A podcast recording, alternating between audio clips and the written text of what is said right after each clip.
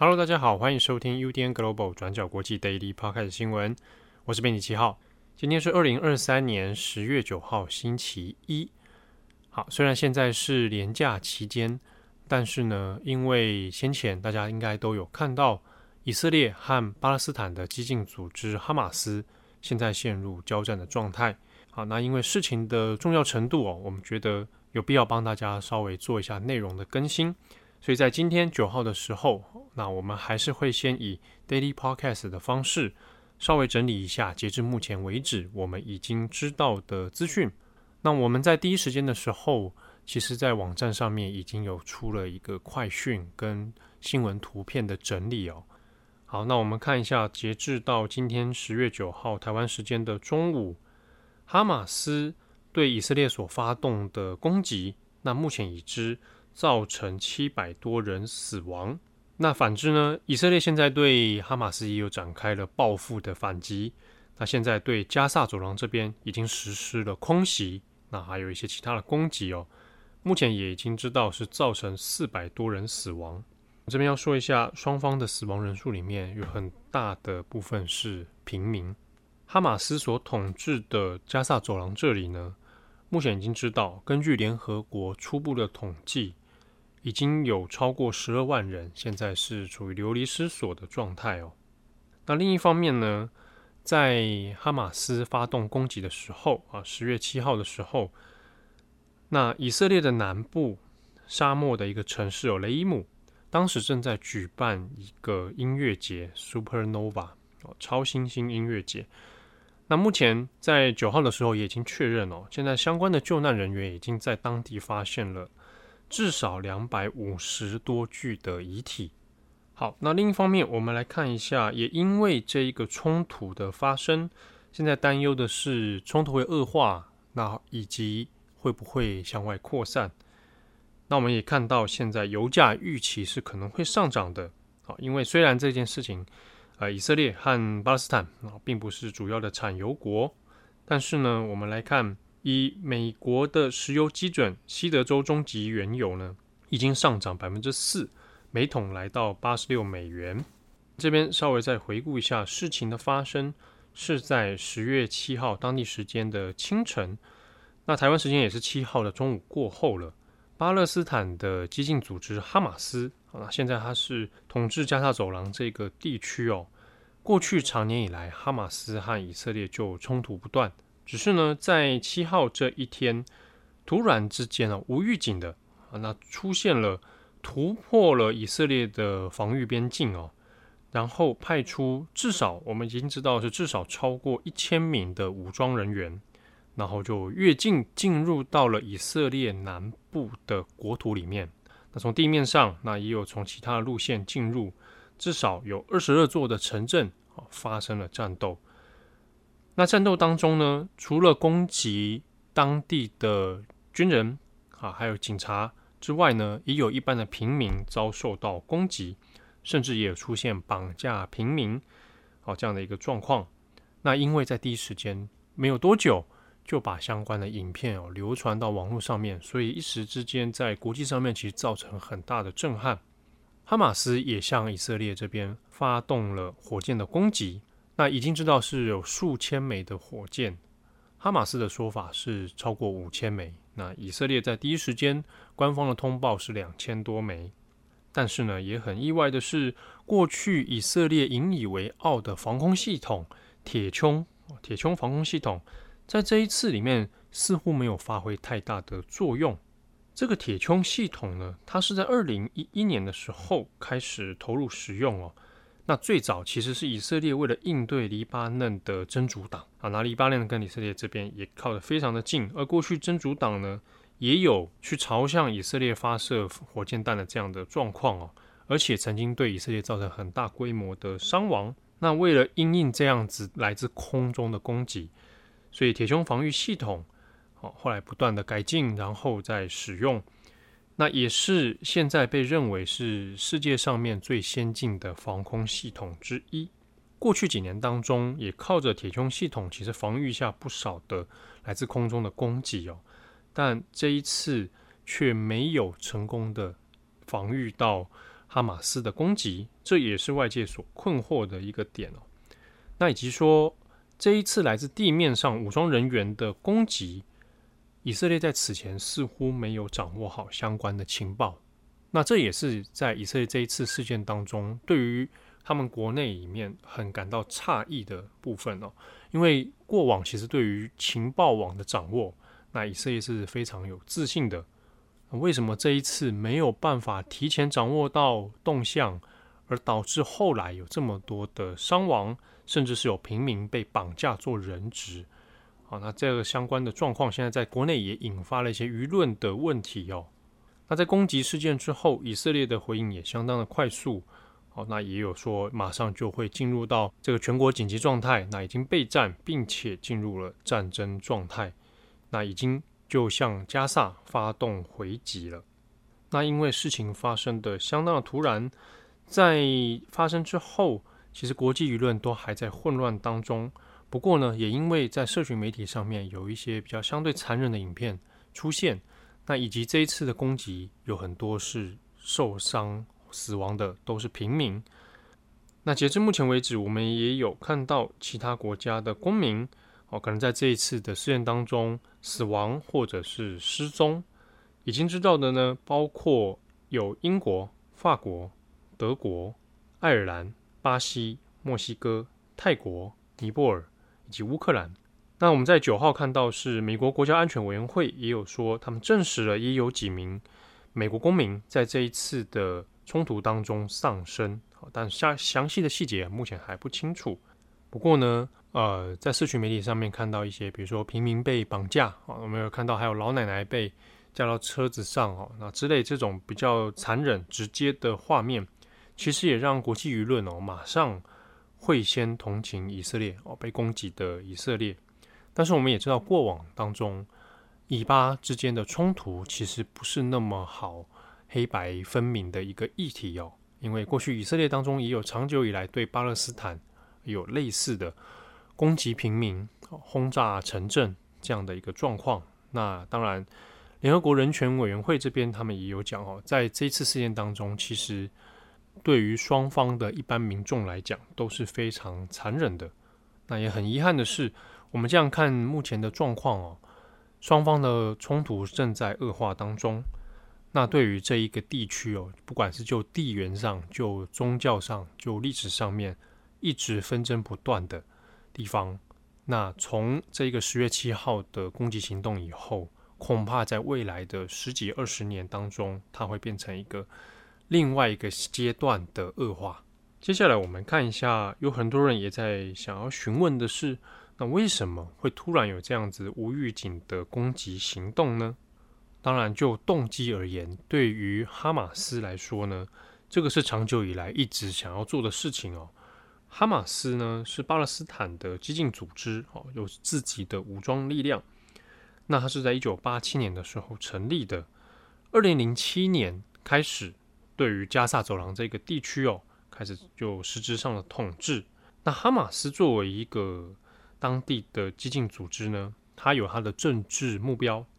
它的政治目标就是以武力来消灭以色列，并且要建立一个。以耶路撒冷为首都的巴勒斯坦国。好，不过这边我们要留意一件事情是，哈马斯并不能代表全部的巴勒斯坦人，巴勒斯坦人也不等于哈马斯。另外是，我们就现状来看，光靠一个哈马斯，其实要能跟以色列做直接的对抗啊，那是有一点困难度的哦。背后必须要仰赖其他的支援，那之中。就开始有把焦点放在伊朗身上。伊朗在事后呢，现在已经看到他很明确的说，他会支持哈马斯，而且会提供资金跟武装。另外要留意的是呢，同样跟哈马斯关系相当亲近的，就是黎巴嫩的真主党。那以黎巴嫩真主党的实力，他的武装力量来讲，那就有可能哦，有机会抗衡跟以色列之间的这个对抗。所以呢，比较忧心的是，如果以色列的呃反击，那激化了整个事情的发展，将伊朗真主党都卷入的话，那事情可能就会更加的严重了。另外是，我们有看到这一次哈马斯对以色列进行的攻击哦，包括用地面人员的渗透，那也可能会担心的是，在北面的黎巴嫩真主党可不可以用类似的方式也进入到以色列的国土境内呢？那以当前以色列目前的实力，恐怕很难南北两边都开战线了哦。这边也看一下加萨走廊。加萨走廊呢，目前的实质统治是由哈马斯好来统治。那它的人口数大约是在两百多万到两百三十万人左右哦。它的国土规模长是四十一公里，宽十公里的这样的狭长型的领土。过去呢，曾经被埃及统治过，然后以色列也有进入。加萨走廊统治哦，但是二零零五年的时候就全面撤出了。那撤出以后，二零零七年呢，由哈马斯来接手。那以色列对待加萨走廊的方式，其实一直到现在都是以孤立封锁的形式哦。而过去十多年以来，这边也一直是双方不时会有空袭互轰，然后在军事上面相当紧张的地区。那我们回到动机上面来看的话。啊，一部分的原因当然会认为是以色列过去长久以来跟巴勒斯坦啊，或者对加萨走廊这边有许多非人道的行为，可能促使了这样仇恨的深化。啊，那这当然是一部分的原因。宗教上面、历史上面的旧恨也是促成的原因之一。不过另一方面，我们要看是比较近一点的，去推动这样的行为，那个驱动力的因素会有哪些？那我们看，总和现在欧美各国，也包括中东相关媒体的分析里面，都有指出另外一件事情，是对于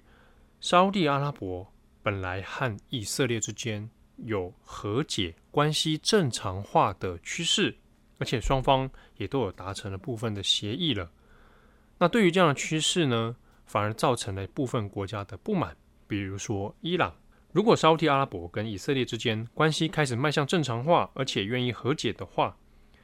那这个外交上的策略是也符合美国自己想要的一个政策目标。那可能也因为这样，会导致美国的影响力哈，在中东地区里面其实有变得另外一个正面的帮助。那对于伊朗来说呢，这件事情可能并不乐见，而且也剥夺了伊朗的盟友。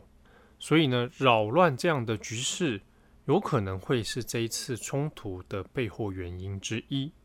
所以，我们现在也可以看到，像沙乌地阿拉伯啊，现在当前的态度也是希望事情不要再扩散。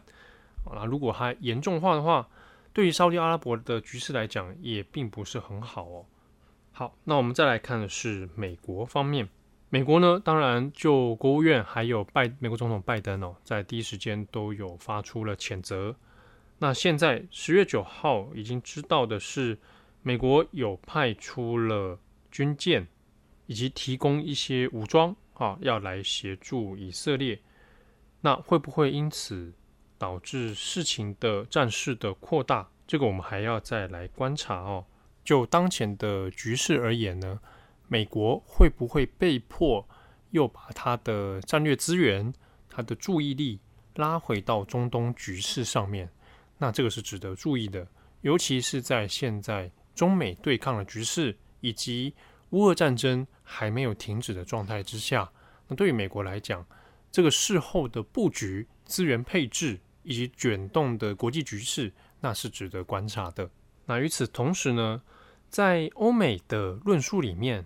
也有把这件事情看作是很像美国的九一一。好，那这个说。呃，这个攻击事件呢，对于以色列来讲，可能就变成以色列的九一一，在接备受这样的攻击之后，要展开大规模的攻击，而且事情可能会拉得变长哦，时间会拉变长。那也有人会在讨论是，过去因为九一一而出现了一连串的反恐战争，那在事后证明它的代价是相当的高昂的啊，失去了性命，失去了资金，那对于政治外交的局势来讲，其实也更加的纷杂。那对于以色列来说，会不会走上这样的道路呢？或许还要观察。可是我们也看到，也因为平民的受伤、死亡，那以及甚至有绑架这样的状况，所以在舆论里面对于哈马斯、对于巴勒斯坦的这种印象哦，加上这种恐怖组织的印象，其实就会被更加的强化。那我们再看以色列国内，以色列的纳坦雅胡啊，他本来其实呢，国内还正在面临选举上的压力哦，加上纳坦雅胡自己其实也有受到很多啊，在冲突发生之前呢，自己就有国内舆情的压力了。那现在面临这样的冲突，当然一时间可以转移焦点。不过呢，我们要注意的是，在激烈的冲突过后，可能国内里面还是有一些政治上的分裂问题哦。第一个就是我们前面先讲的，为什么铁穹系统还有情报网没有发挥作用？那这个的责任应该由纳坦雅胡来扛。所以国内里面其实也有出现这样的一个检讨的声音。另外是呢，以色列过去近期呢比较把重心哦转移到了约旦河的西岸，所以被认为说啊，可能是因为这样子，所以主要的防御能量哦被移到了约旦河西岸，而对于加萨这边的注意力就相对薄弱了。那这是不是因为纳坦雅胡开始比较跟这个右翼哈极右翼的人士亲近合作的关系而导致的呢？啊，那当然，这个在以色列的国内就会出现了一些政治分裂的争议。那这样的冲突之后，会不会对纳坦雅胡的政治生涯发生一些冲击？他有可能是因为这一次的冲突而让他稳坐下一次的大作吗？还是说在冲突过后，有可能因此而被换下来呢？好，那以上是截至目前为止我们先整理的一些初步状况。后续的一些分析，那也请我们的听友跟读者也可以稍微等一等哦，我们会再找时间来做报道。那这边我们也稍微谈一下，我们在这几天从第一时间到现在，我自己观察到的一些中文媒体的状况。呃，希望读者或者听友大家还是要慎选一下你的中文资讯来源，因为我有注意到说中文的相关报道在标题上面其实有点过于耸动。尤其在这一次以色列的事情上面，嗯，标题上比如说直接会跟大家讲，呃，战争扩大，哦，或者是死亡怎样怎样，或者呢用相对残忍的细节描述，就中文上面其实这样的表现方式都不太好。第一，它对资讯的理解没有帮助，好，让你对这整个冲突的事件其实没有什么很实质上的有效的功能，但是它会强化你的恐惧跟不安。混乱，